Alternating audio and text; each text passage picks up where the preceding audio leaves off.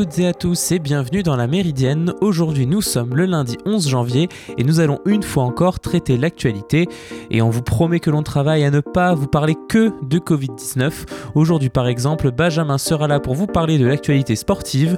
On reviendra également sur le One Planet Summit, c'est la troisième édition pardon, qui commence aujourd'hui et nous reviendrons également sur la déclaration du gouvernement Trump sur les rebelles houtistes du Yémen ainsi que sur le débat que provoque le bannissement du président américain sortant des réseaux sociaux.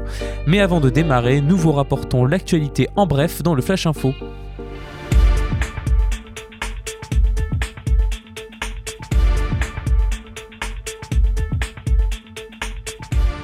Le couvre-feu avancé en France à 18h s'est appliqué à 7 nouveaux départements depuis hier.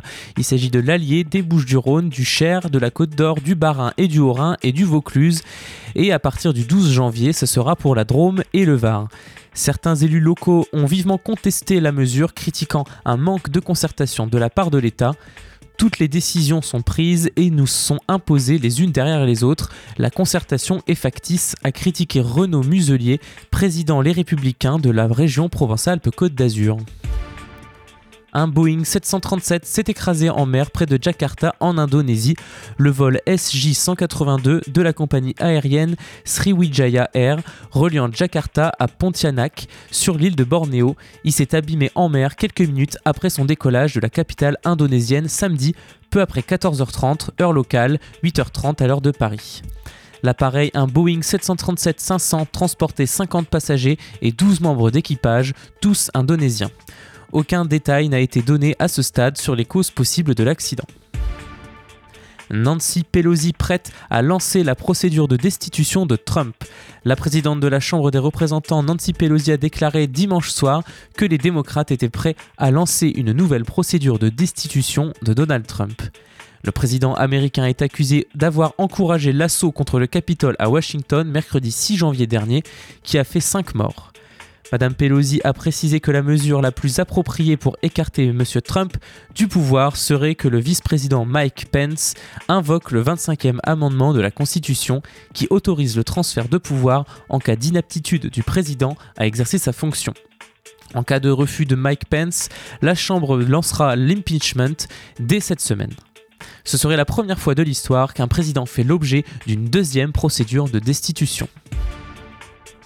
Et puisqu'on en parle, trois émeutiers pro-Trump supplémentaires ont été arrêtés et inculpés, a annoncé samedi le ministère de la Justice américain après leur participation aux émeutes qui ont secoué le Capitole fédéral à Washington le 6 janvier. En tout, 16 d'entre eux ont été arrêtés. Le compte personnel de Donald Trump a lui été suspendu indéfiniment, c'est ce qu'a annoncé Twitter samedi, en raison des incitations à la violence émises par ce dernier. La décision a suscité de nombreuses réactions sur la légitimité ou non des réseaux sociaux à suspendre le président de la première puissance mondiale. Le président a également été suspendu temporairement de Facebook, d'Instagram et plusieurs autres réseaux sociaux. Mais ce bannissement du président sortant américain pose des questions. Par posture ou par conviction, pardon, la classe politique française est rarement tendre avec les grandes plateformes du numérique. Et le bannissement de Donald Trump par Twitter et Facebook n'a pas fait exception. Libération rapporte des opinions des grandes, des grandes figures de la politique française, de part et d'autre de l'échiquier politique, et surtout en s'éloignant de son centre, on s'accorde à dire que les réseaux sociaux ont abusé de leur pouvoir. Le comportement de Trump ne peut servir de prétexte pour que les GAFA s'arrogent le pouvoir de contrôler le débat public, écrit Jean-Luc Mélenchon, leader de la France insoumise, qui parle d'une censure privée. Même thème chez le député La France insoumise François Ruffin, qui dit Doit-on déléguer notre liberté d'expression aux géants de la Silicon Valley? Demain, ce sera pour nous tous peut-être cette censure numérique et privée. À l'extrême droite aussi, on agite le spectre de la censure. Où s'arrêtera ce contrôle de toute opinion dissidente qui demain sera effacé numériquement sans possibilité de se défendre s'interroge Marine Le Pen, présidente du Rassemblement national. Du côté du gouvernement et de la majorité, les réactions sont plus mesurées mais pas moins inquiètes. Ce qui interroge dans la suppression du compte de Donald Trump, ce n'est pas tant le cas d'espèce que le fait que le fait que Twitter agisse sans aucune supervision démocratique, souligne Cédric O, un secrétaire d'État à la transition numérique. Raison pour laquelle nous voulons encadrer et superviser les plateformes, ajoute Laetitia Avia. La députée LREM de Paris a porté l'année dernière une proposition de loi contre les contenus haineux sur Internet, texte largement retoqué par le Conseil constitutionnel pour atteinte non proportionnée à la liberté d'expression des internautes. Le mandat Trump a forcé les Américains à s'interroger sérieusement sur la responsabilité des réseaux sociaux face au contenu qu'ils hébergent, voire la nécessité de démanteler des plateformes devenues trop grandes. Ces débats ne sont pas neufs en Europe. Le vieux continent s'intéresse depuis longtemps aux abus des acteurs du numérique, protection des données en ligne, modération des contenus, pratiques anticoncurrentielles. En décembre, la Commission européenne présentait le Digital Services Act et le Digital Markets Act, DSA et DMA. Pour la suite, ce sera plus simple d'en parler. Deux règlements censés réguler davantage les activités des grandes plateformes en ligne. Le DSA doit les forcer à plus de transparence dans leurs efforts de modération et la manière dont elles recommandent automatiquement des contenus. Le DMA, lui, vise à mettre sous pression les plateformes structurantes, c'est-à-dire celles qui dominent presque complètement un ou plusieurs marchés. La question de la modération des contenus est particulièrement délicate et la France, malgré les réactions outrées d'une partie de sa classe politique face à l'affaire Trump, a plutôt tendance à avoir la main lourde en la matière. Les réseaux sociaux y sont considérés comme des hébergeurs ils ne sont pas responsables des contenus qu'ils accueillent, mais ont pour obligation de réagir si on leur signale quelque chose d'illicite sur leur service. Or, ces dernières années, la pression monte pour que ce contrôle soit fait de plus en plus rapidement et pour de plus en plus de types de contenus illégaux différents forçant les plateformes à se poser en arbitre sur des sujets souvent complexes. Avant son invalidation par le Conseil constitutionnel, la loi Avia proposait notamment de contraindre les réseaux sociaux à retirer tout contenu manifestement illicite dans un délai de 24 heures après leur signalement, sous peine de sanctions. Disposition très critiquée pour son risque de surcensure en ligne. Vous écoutez La Méridienne sur Radio Phoenix. Et tout de suite, on fait une première pause musicale dans la méridienne. On revient tout de suite après Duo. Le titre, c'est Don't Judge.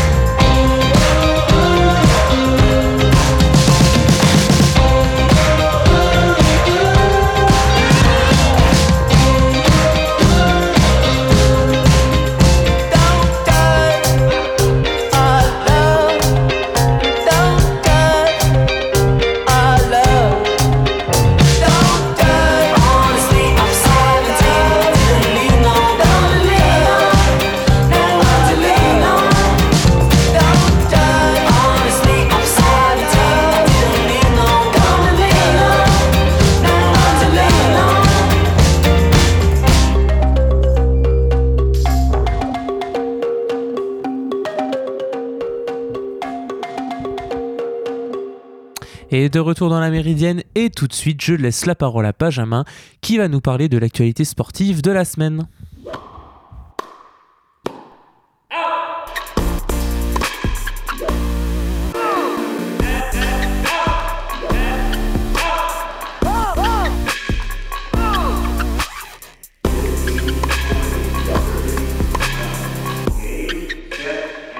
Commençons par un petit tour de l'actualité sportive à Caen avec un début d'année 2021 compliqué.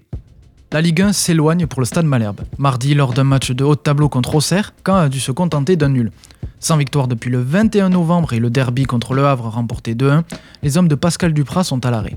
D'autant plus que le stratège savoyard et ses hommes affrontent ce soir le Toulouse FC, invaincu depuis 8 matchs et qui peut monter sur la première place du classement en cas de victoire. Cette rencontre est spéciale pour les deux équipes et surtout les deux entraîneurs qui vont tous deux retrouver leurs anciennes équipes avec Toulouse pour Pascal Duprat et Caen pour Patrice Garande. Autre mauvaise nouvelle pour le sport canet avec le début d'année compliqué de l'USO Mondeville en deuxième division de basket féminin lors de cette semaine à deux matchs, les Mondevillais se sont inclinés mercredi à Toulouse avant de prendre une claque 58 à 78 contre Angers ce samedi. Heureusement, il y a une éclaircie pour le sport et le basket canet ce week-end. Le camp BC enchaîne une sixième victoire consécutive avec son succès au Jet Vosges, une première depuis 2016-2017 et la remontée du club en Pro B. Ils sont d'ailleurs premiers du classement de National 1.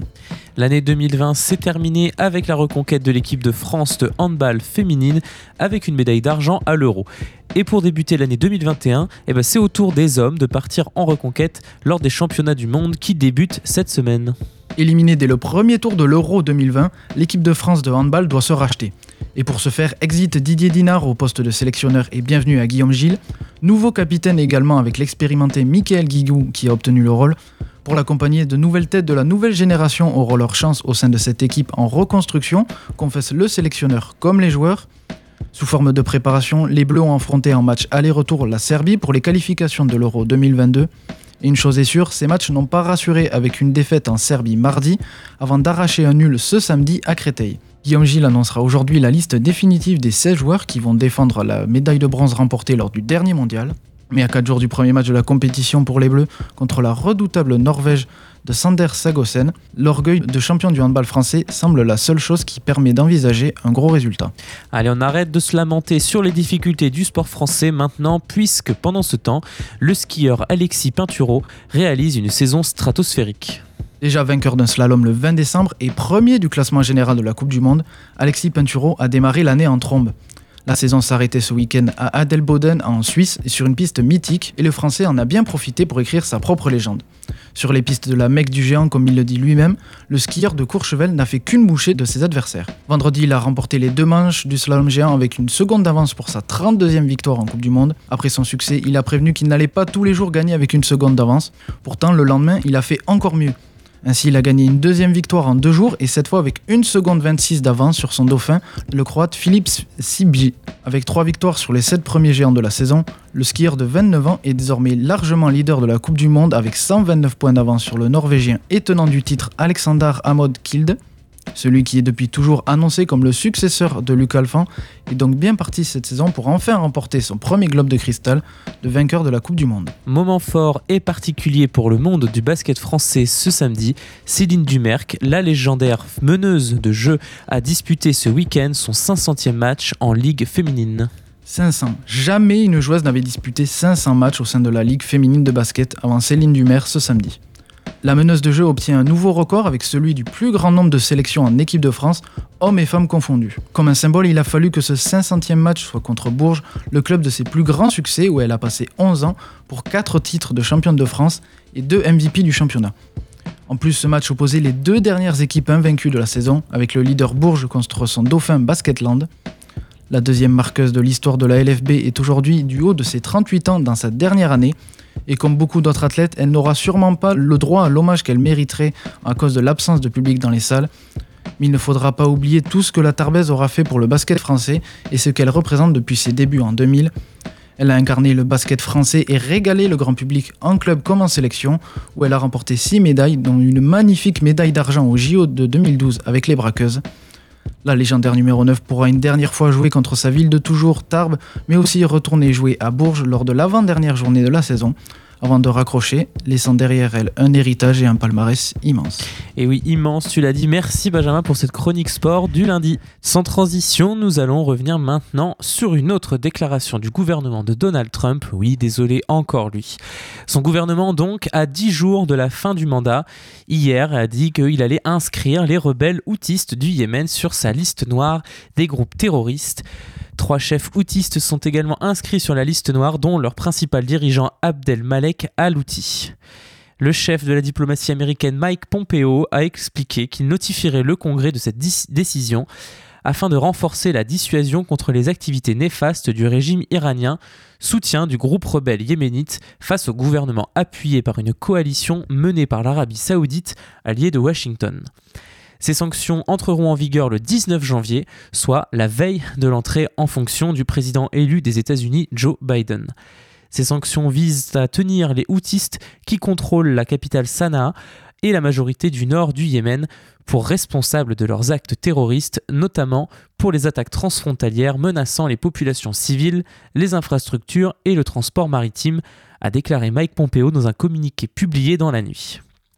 L'annonce était attendue depuis l'élection présidentielle du 3 novembre aux États-Unis. Plusieurs organisations non gouvernementales et institutions internationales redoutaient que le président Trump, battu dans les urnes, ne cherche à frapper un grand coup diplomatique contre l'Iran, son ennemi juré au Moyen-Orient, avant l'arrivée à la Maison-Blanche de Joe Biden, qui souhaite lui renouer le dialogue avec Téhéran. Selon ces organisations, cette décision risque de provoquer une paralysie de l'acheminement de l'aide humanitaire au Yémen avoir des contacts avec des responsables outistes, gérer les impôts, utiliser le système bancaire, payer le personnel médical, acheter nourriture et pétrole, tout cela risque d'être entravé par une telle mesure américaine. Après plus de 5 ans de guerre, le Yémen, pays le plus pauvre de la péninsule arabique, où 80% de la population dépend désormais de l'aide internationale, est déjà en proie à ce que l'ONU a qualifié de pire crise humanitaire au monde. Sur le pays plane la menace imminente de la pire famine que le monde ait connue depuis des décennies, avait mis en garde à la fin du mois, euh, de novembre le secrétaire général des Nations Unies Antonio Guterres, exhortant Washington à ne pas faire tanguer le bateau. Ces appels n'auront donc été que très partiellement entendus par l'administration Trump, décidée jusqu'au bout à aller à l'encontre du consensus international et à jouer la carte unilatérale. Les États-Unis reconnaissent qu'il existe des inquiétudes quant à l'impact que ces désignations auront sur la situation humanitaire au Yémen, a dit Mike Pompeo. Nous prévoyons de mettre en place des mesures pour réduire leur impact sur certaines activités et importations humanitaires, a-t-il ajouté. La portée des dérogations qui seront accordées en ce sens sera donc scrutée de près présentant la stratégie de son gouvernement comme devant favoriser les efforts pour parvenir à une solution pacifique, le secrétaire d'État sortant a assuré être prêt à travailler avec les responsables des Nations Unies et avec les organisations internationales et non gouvernementales pour minimiser les conséquences sur la population. Alors que planait la menace, les houtistes avaient estimé en novembre que Donald Trump n'avait pas le droit de prendre une telle décision après avoir perdu l'élection présidentielle. Les élections sont finies et quelqu'un d'autre a gagné. Les déclarations de cet homme n'ont plus aucune signification, avait déclaré Sultan al-Sameh, vice-président du conseil politique d'Ansarullah, le nom du mouvement des houtistes. S'il désigne Ansarullah comme terroriste, cela viendra d'une personne non compétente qui est en train de devenir complètement dingue, avait-il martelé. Grand allié de Washington dans le Golfe, l'Arabie saoudite a, elle, déjà classé les houtistes comme groupe terroriste en 2014, avant de prendre la tête en mars 2015 d'une coalition appuyant le gouvernement yéménite contre les rebelles. Vous écoutez La Méridienne sur Radio Phoenix. Et allez, on se fait une deuxième pause musicale avant d'attaquer la dernière partie de l'émission. On va écouter Rahashan Ahmad, Nothing is Sacred.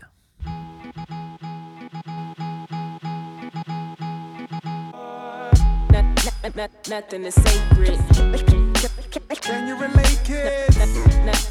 Nothing is sacred. Hey yo, can you relate, kids? Nothing is sacred. Can you relate? Can you relate? Can you relate, kids? Nothing is sacred. How far will they take it? Make it or fake it. For rings and a bracelet. Usually wasted. Mentally basic. No talent and wasted. Copy and paste it, easy to base it. Prominent placement, up in your face, kid. Outline and trace it. Shit got too easy, lazy and sleazy. Drama for sheezy, touch me and tease me. Straight through the TV, commercials appease thee. Looks to deceive he or she through the movies. Yep, in the schools be in on the rules, G. Harboring fools, key the lock or the tool. See the natural healing to have you able and willing. Special appealing, ego was chilling. No killing amigos. How far do we go? Spiritual repo, zombies and sheepo. Nothing is sacred.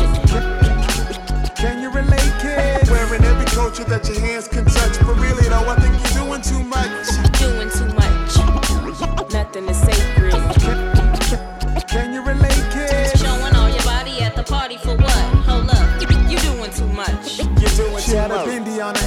and an ankh on her chest. Che Guevara t-shirt and a patchy headdress set. Highly Selassie, I shade when we met with a hand over heart as she bowed to the left, which was east, so peace how she stepped. Six religious artifacts on her neck said it's nothing but respect. But I'm looking for some Molly or some coke or some pills. Cause yo, you my nigga. Wait, wait, hold up, chill. Who is you talking to? Uh, sorry, bro, you mad? What's going on? Huh? I got some crystals in my bag, and we could trade for some of that top of the line. And threw up a black power sign. What is this time that we living in? Sold for the dividends, sold to the newest trend. Great stories told, but the goals not remembering. Figuring, who am I to judge? That's lame, kid. But shaking my head, nothing is sacred. Nothing, nothing, nothing is sacred.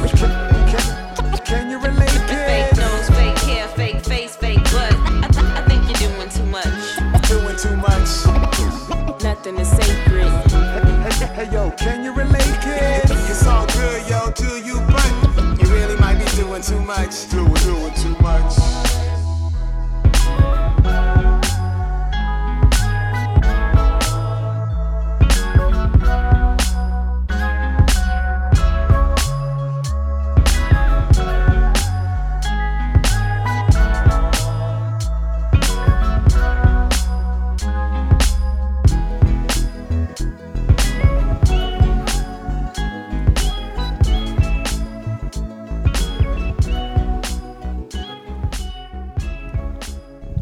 Retour dans la Méridienne et c'est aujourd'hui que se tient le One Planet Summit organisé à l'initiative de la France à Paris pour sa troisième édition. Cette dernière est consacrée à la biodiversité. Elle, est également pour, a également pour objectif de relancer une diplomatie verte mise à l'arrêt par l'épidémie mondiale que nous traversons. Une trentaine de personnalités doivent intervenir, principalement par visio, en raison de la crise sanitaire. Parmi elles, le secrétaire général des Nations Unies, Antonio Guterres, le président de la Banque mondiale, David Malpass, l'héritier du trône britannique, le prince Charles, la présidente de la Commission européenne, Ursula von der Leyen, la chancelière allemande, Angela Merkel, les premiers ministres britanniques, Boris Johnson et canadien, Justin Trudeau, le président du Costa Rica, Carlos Alvarado, la présidente de la Banque Centrale Européenne Christine Lagarde ou le patron de l'Organisation mondiale de la santé Tedros Adhanom Ghebreyesus. Chacun devrait présenter des initiatives ou prendre des engagements concrets autour de, des quatre thèmes de la conférence. Protection des écosystèmes terrestres et marins, promotion de l'agroécologie, mobilisation des financements, lien entre déforestation, préservation des espèces et santé humaine, un dernier thème brûlant alors que la pandémie de Covid-19 illustre l'inquiétante multiplication des, zoonoses, maladies qui passent de l'animal à l'homme, notamment en raison des contacts plus fréquents entre espèces causés par la destruction des habitats sauvages. Paris espère ainsi faire converger les enjeux climatiques et la préservation des écosystèmes, explique une source à l'Élysée car face aux épidémies comme au réchauffement, l'année 2020 vient de se classer comme la plus chaude ex jamais enregistrée, la préservation de la biodiversité est quelque part notre assurance vie collective. Or, la diplomatie verte a pris du retard avec une quasi-année blanche en 2020. Côté biodiversité, le congrès de l'Union internationale de conservation de la nature et la COP15 qui a pour objectif d'établir un plan mondial pour protéger et restaurer d'ici 2050 les écosystèmes indispensables à l'humanité ont dû être reportés à l'automne 2021. Côté climat, la COP26 prévue à Glasgow en Écosse a aussi été retardée d'un an à novembre 2021 si tout va bien. Le One Planet ambitionne donc de participer à la construction et de la mobilisation pour réussir cette séquence diplomatique en montrant qu'il est possible d'agir pour la préservation de la planète, de la biodiversité de façon très concrète. Concernant la protection des écosystèmes, le sommet veut relancer la coalition de la haute ambition pour la nature, chapeautée par la France, la Grande-Bretagne et le Costa Rica, avec pour objectif d'y intégrer une cinquantaine de pays, chacun s'engageant à placer 30% de son territoire en espace protégé. Sur la question des financements en faveur de la biodiversité, il ambitionne de porter une coalition visant à consacrer 30% des financements publics en faveur du climat à des solutions basées sur la nature, c'est-à-dire reboisement par exemple. La création d'une alliance d'investisseurs privés pourrait également être annoncée.